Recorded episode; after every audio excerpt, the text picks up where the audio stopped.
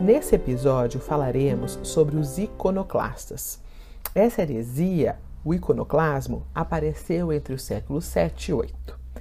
Para começar, vamos voltar lá no Concílio de Nicéia.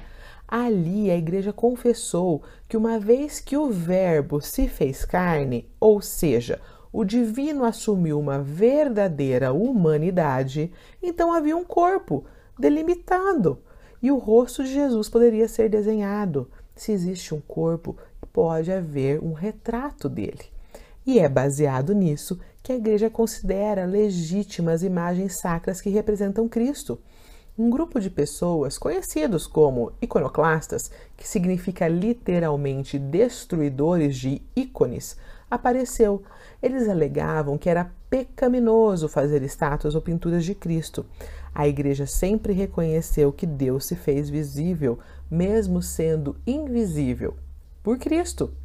Nem preciso dizer que temos muitos representantes do iconoclasma até hoje.